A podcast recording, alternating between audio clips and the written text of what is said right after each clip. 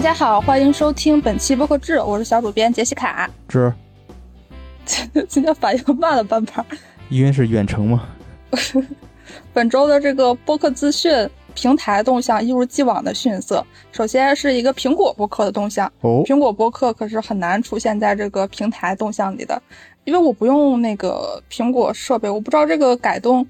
影响大不大？芝芝可以说一下，就是 iOS 出了一个十五点五版本，其中有一个很大的更新，就是关于播客的，它新增了一个自动下载的范围选择功能，你可以自己选哪些节目是会自动下载的。嗯，它同时也会自动删除，就是比较早的你下载的单集，可以帮助你节省储存空间。啊，这个我说两句，我只能说两句，因为我用苹果播客这个 app 不多。它这个自动下载功能对于六十四 GB 版本的人非常不友好。如果你订阅的播客很多很多的话，它会夸夸夸，闲着没事在你睡觉的时候偷偷下了十几 GB。天呐，我觉得这个功能还是挺实用的。对，我记得之前没有一个是自动在多少天内删除这个功能吧？我不确定，反正反正用它人也不多。就挺期待有没有用苹果播客的人给我们反馈一下，嗯，呃，然后还有下一条动态，我就更迷惑了。但是我觉得我们还是要这个与时俱进。就是荔枝最近推出了一个音频数字藏品计划，就是 NFT 嘛，嗯，然后会在五月二十号发布，有八款藏品，包括各种语言版，因为它这个藏品是以声音的形式，每款发布五千二百份。呃，看了半天 也不太懂什么意思。然后它这个有一点挺有意思，它是一个共创的内容，就是你在荔枝 APP 里头搜索五二零，就进入到它那个界面里头，你可以自己上传自己的表白的声音，会有五百二十条被选中。如果你被选中的话，你就会成为藏品。那这个是针对播客的，还是针对所有的？所有的，我感觉是。就但是我不敢说太死，因为我不太懂这个原理。就一听这种元宇宙啊、NFT 啊、数字藏品，就 觉得这有点费解。我理解的意思，作为一个老年人啊，应该就是你被选中了这个声音以后吧，就变成一个藏品。因为数字藏品涉及的范围还挺广的，包括图像、影音，这个就是那所谓的音的那一类吧。你的声音就会被卖出去，或者有价值。我盲猜是这种啊，这可以让。钱粮胡同的野人老师留过言，他比较熟悉这个。嗯，好。然后本周的这个播客动态还是挺热闹的，品牌营销的案例其实还挺多的。首先就是大家可能听节目的时候会发现，一个叫三得利和乐怡，嗯，做了很多广告，就是那种领那种券儿，然后或者是去报暗号可以买他们的酒的这个推广。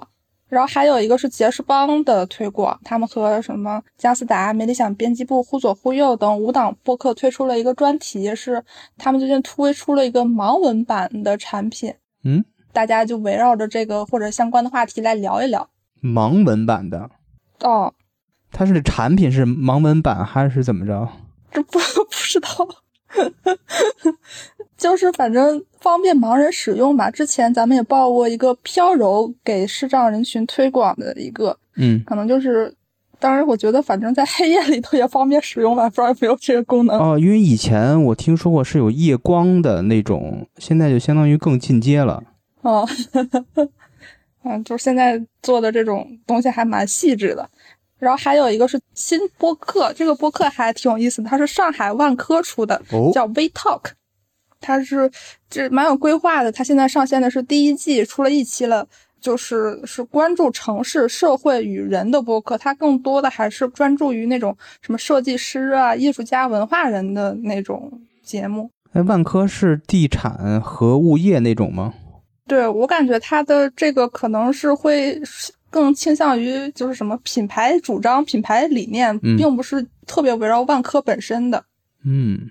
然后还有一个播客动态呢，上周我们不是报了那个大内他们要在阿那亚办一个线下的播客活动吗？他们八月份还要和一个音乐节联合办一个线下对谈会，就是大内密谈的主播象征还有几个呃音乐人，他们会在西安的那个一个场地来对谈，然后这个活动是需要购票的，一个人也不贵，二十块钱，可以嗯现在已经开票了。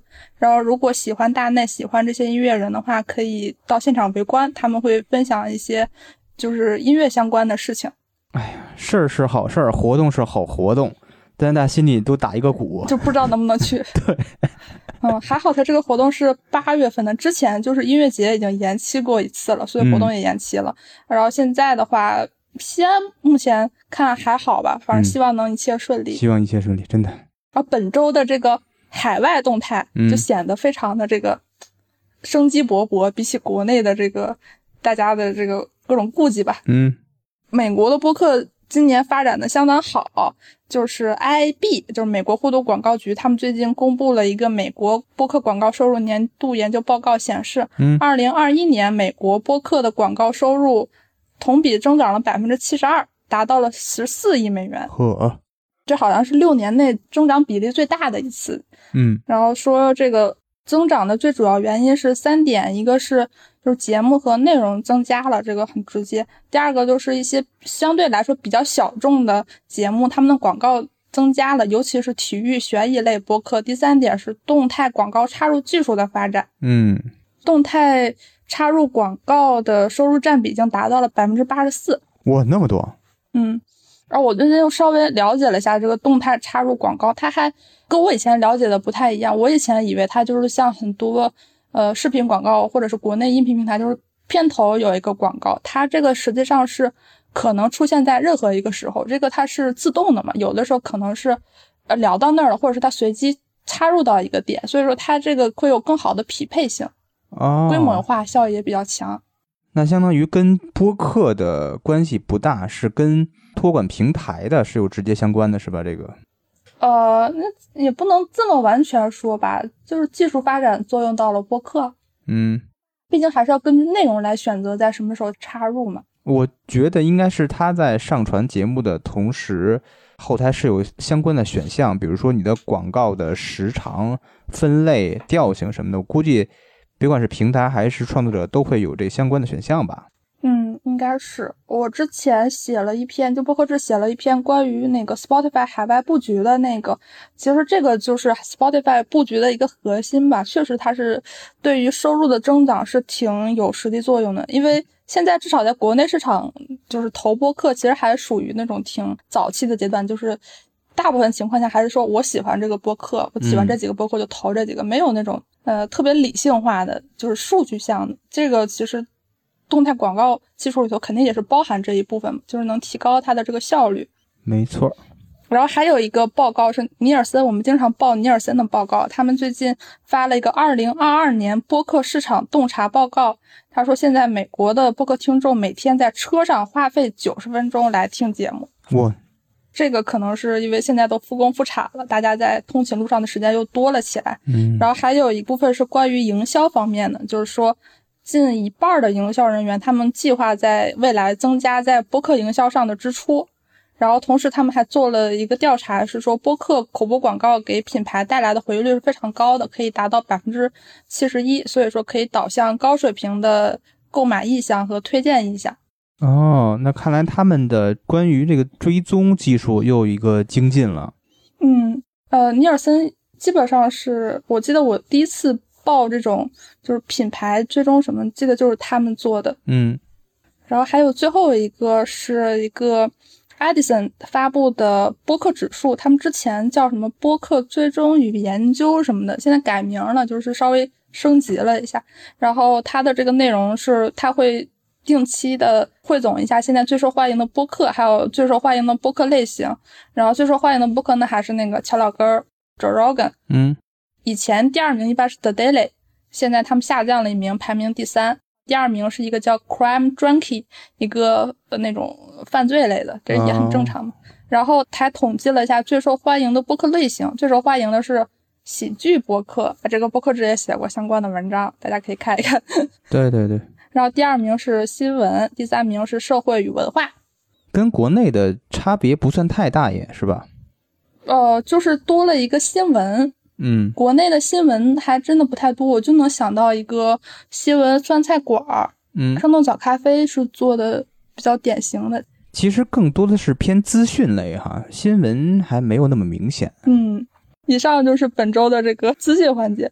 本周的延伸环节，我们来聊一聊关于播客周边的那些事儿。之前我们也预告过嘛。嗯，想聊这个事儿，还有一个挺直接的原因，就是最近有一个播客，他们最近出了一个帆布包的周边，稍微价格有点贵，大概是两百多块钱，我记得。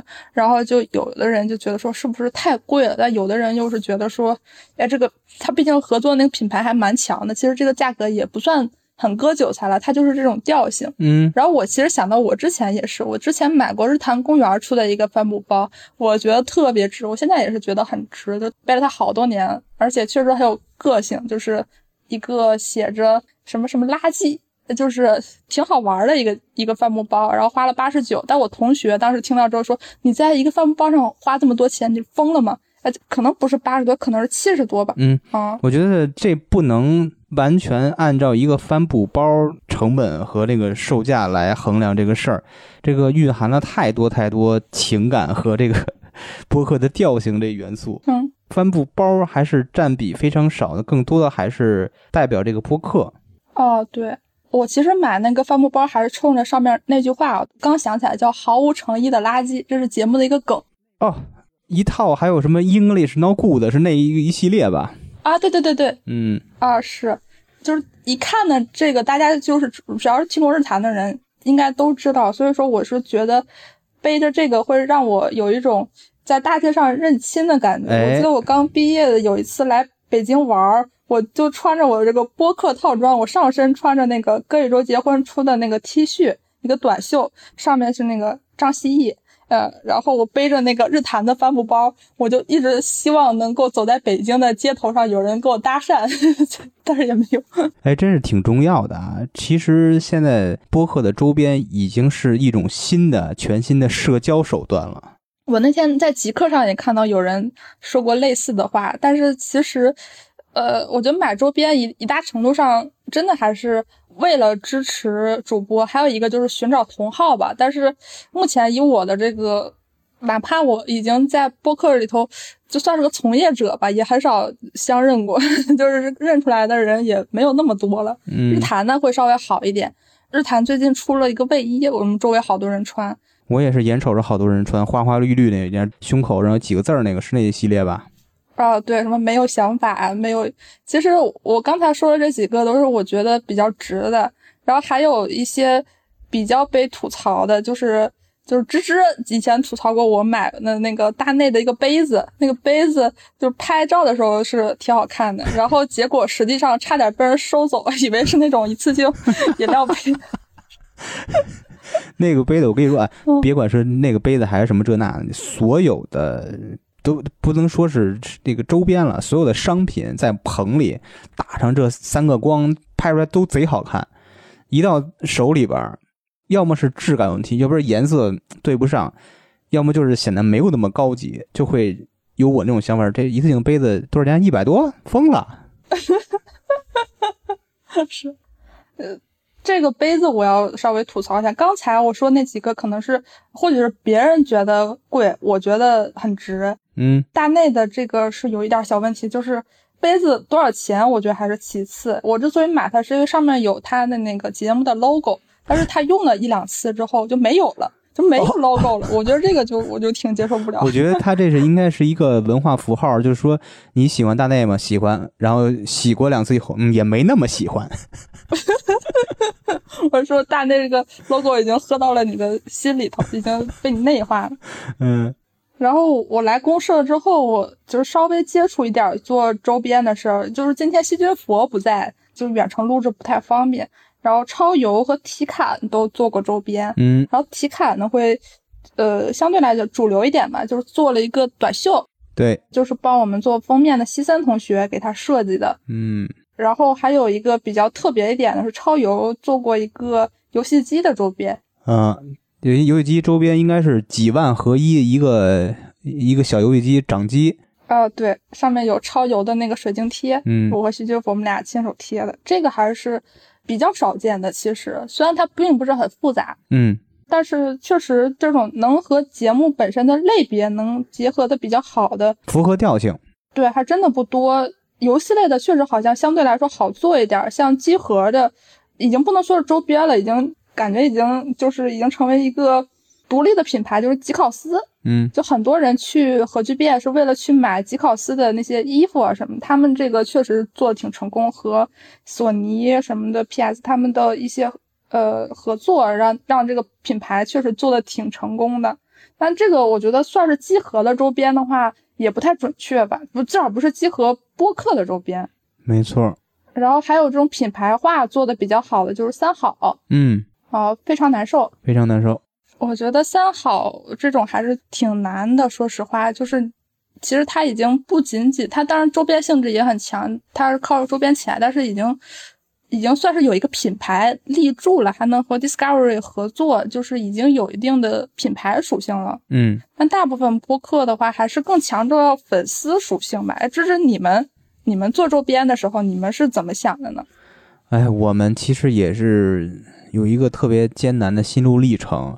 我们做到两年多的时候，自己心里捋着呀，说是不是该有一些周边了？嗯，就眼瞅着身边的这些播客也慢慢做起来，当然也像大家比较常见那些你刚提到的帆布包啦、呃半截袖 T 恤啦、贴画啦之类的东西吧，还有杯子，就是最常见的不就是杯子吗？嗯，我想我们可不能落俗套。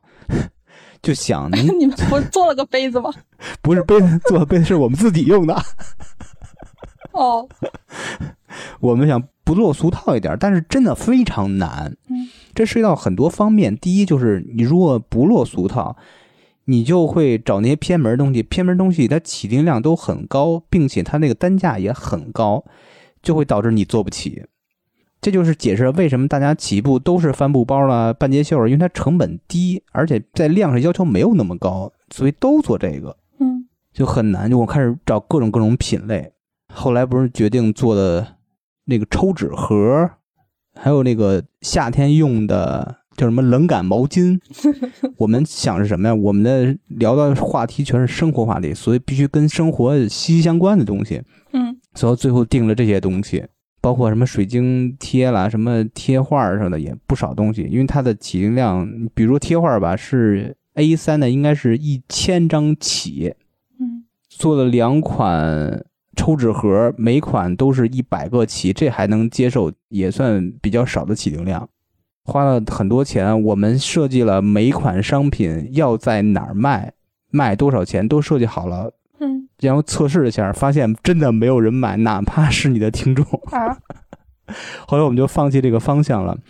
我们决定什么呀？这个周边啊，还是用来送，就不用来售卖了。哦，送嘉宾。嘉宾。嗯。第二是会碰到一些有台，也送给他们，或者互相交换什么的。只只有这两个用途了。我们未来也会开发自己的，其实不能叫周边了。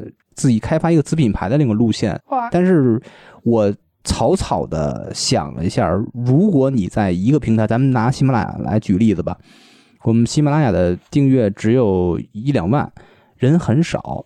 我算了一下，大概其你在喜马拉雅上，你有个至少五到八万才做自己的品牌，做类似的周边或商品，这样才有意义。否则你完全就闹着玩儿啊？为什么呀？因为就没人买，哎，我觉得是不是跟你们的这个宣传方式也有问题啊？你因为我我没有听到你们的具体宣传，那我觉得你们肯定是那种不好意思吆喝的人。呃，这是其一，我们不好意思；第二就是什么呀？我们觉得这个还是属于测试，哦，不能算第一波周边吧，还是比较偏向测试阶段。我们不是每件上面都特别满意。我估计在第二波时候会进入这种售卖的阶段，还是第一波当玩吧，更合适一点。哎呀，我我其实从一个听众角度来讲的话，就是我会觉得你们的周边我不太想买的原因，就是我它不太适合我去寻找同类，就是我不太可能出门带个纸巾盒，嗯，也不太可能出门都拿着毛巾。但是比如说我背个帆布包啊，带个胸针啊，然后穿个衣服，就是我能。我虽然没有没怎么遇到过，但是我还是有这种预期，就是能碰到过一个就是认识这个节目的人，也许能能帮我找一些同好。嗯，我明白那意思，那我们就开发一个大号的纸巾盒，能挂一绳挎在腰上，被这些感冒人士。可以和那个什么暴走大事件联名，什么就就就直接背个纸巾出门那种。哎，我觉得还是需要探索。我们可以说，我们第一次尝试算是失败了。但是我觉得你有一个很大的优点，你当时跟我聊那个成本的时候，就是因为当时超油也做水晶体，我就记得你成本控制的还蛮好的。那是一宿宿熬出来的，在网上搜的。嗯，其实挺费劲的，这个并没有像大家想的那么简单。嗯，做产品，你的这个就压压不少钱。然后如果你要宣传，你要拍那个产品宣传照，那些东西也不少钱。你不可能用手机拍一拍就能有那个效果了，你可能还得找专门的人，还要找模特，你还要去运营。对，啊，其实听起来可能就是，如果不了解的人会觉得说，呃，你一个帆布包可能也就值几十块钱东西，你卖几百，但是其实。如果对于一个不是电商团队人来说，这个人力成本就是都是主播自己记，都是主播自己定。他的这个其实说实话，呃，以我的了解的话，基本上没有说靠周边挣钱的人。对，就可能有人觉得割韭菜，但是其实没有人是靠这个活着的。没错，这个事儿其实是就感觉。两方很有可能都不满。如果有一点做的不好，比如说，你主播要是稍微定价高了一点，然后听众就不愿意；但是如果定价低了的话，主播又又不挣钱，而且可能反而出现很多问题。比如说这个产品它其实并不是主播自己生产的嘛，那如果出了质量问题，那反而会影响这个双方的关系，其实挺劳心劳力的。对，最明显的是，就跟大家现在为什么没有一家播客愿意做那种。嗯，除了咖啡茶这种之外的食品的，比如说你播客出自己的面条，出自己的什么炸酱，出自己的西红柿什么的，其实这个风险还挺高的。这又比刚刚提到的帆布包啦、衣服啦风险还高，因为这是食品了，就很麻烦。对，现在大家如果说出周边是关于咖啡饮料什么的，都是相当于其实有点像贴牌了。对，产品其实是人家的。嗯，然后你就是可能说是联名款，可能会放一些你的包装，但是归根到底，那个库存压力不是在主播这边的，这也是可能很多现在就是咖啡的周边越来越多的一个原因吧。唉，咖啡其实挺难的，你找对供应商确实很难。就目前咱们接触到的这些出咖啡周边的播客们，那肯定都是比较大的播客了。说实话，没有特别好喝的咖啡，就比咱们市面上能找到的那些销量比较好的咖啡，比如说挂耳啦、豆啦、粉啦，品质还是差了一些的。有可能也是为了压缩成本吧。哦，我这个没没有发言权，就我喝，反正没有一个是就是好的咖啡，我也喝不出来。嗯，没有你的三合一好。我经常在想，就是呃，其实咖啡是不是一个，其实主要也是为了送人的周边呢？嗯，对吧？就是说，感觉好像就都市丽人，每个人你你送什么东西都可能送错，你衣服可能尺码不对，杯子可能人家已经有了一堆。都市丽人，不是，就是可能咖啡还算是比较值钱吧，有能负担得起。我觉得不是值钱，是它这个调性啊，跟播客还是比较相符的。对，反正就是公社经常会收到很多播客寄来的东西嘛，我感觉比重最大的就是咖啡，对，然后第二是书，第三是酒。哦，是，但那不是周边了。哎，不是有的是类似周边的，也其实跟咖啡茶的性质差不多，也是贴牌儿。嗯，但是这酒东西就不如咖啡茶那个受众那么广，不是每个播客都适合做酒的。嗯，哎，我我自己就是在。在这空想啊，就是说，如果有有机会的话，大家可不可以做一些生活中更实用的东西呢？为什么就没有人做什么手机壳啊、充电宝这种东西呢？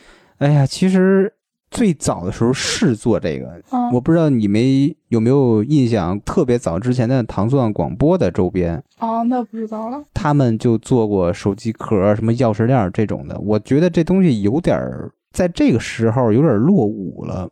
哦，你一说钥匙链，我就觉得确实，嗯，现在好多人都好像都不带钥匙，或者是怎么样，都直接密码锁啊，或者什么样的。手机壳之前甚至前三年还有的播客在做，但是不知道为什么慢慢开始就没人做了。我不知道是不是因为手机型号太多了，还是说 在品控上不好保证，还是怎么着？我不太理解。对我我也不太知道，是可能型号这个确实是个问题，而且手机壳你真的不敢卖太贵，卖三十块钱以上的话，谁也接受不了啊。淘宝上那么多九块九，对对，我手机壳我还在拼多多买上一块六毛五包邮的，所以如果有播客超过三块，我骂街了，就那种是吧？但是你想，如果播客它这个快递费，它就首先它就没法压，因为它计单量很少。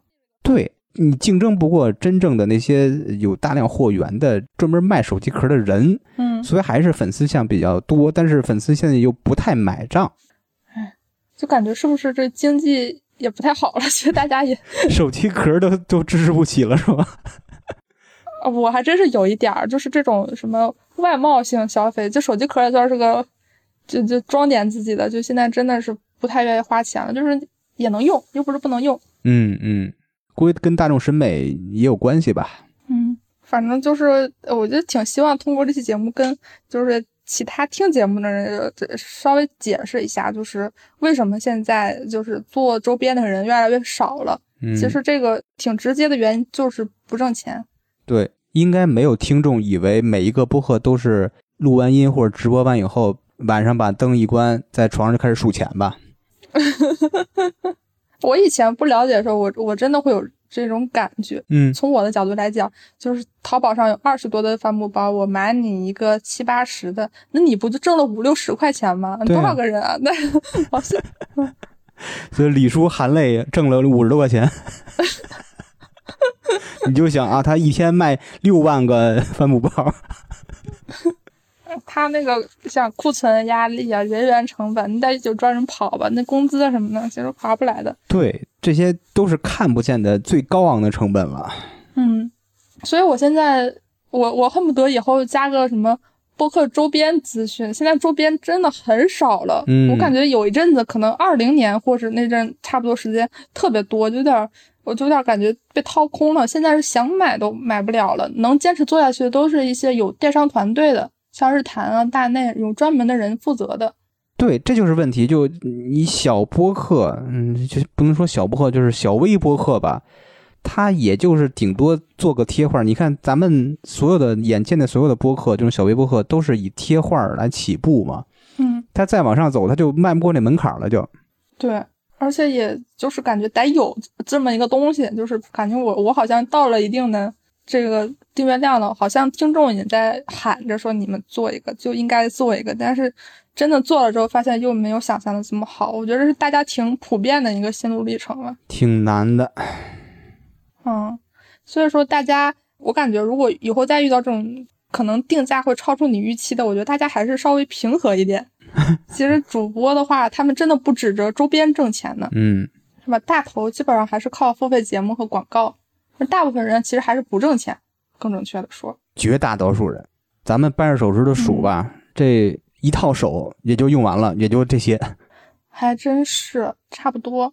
还是毕竟，其实电商它是一个挺，它也是个很成熟的行业，外行人来的话还是挺难的。嗯，那好，以上就是我们的本周节目，我们下周再见。拜拜。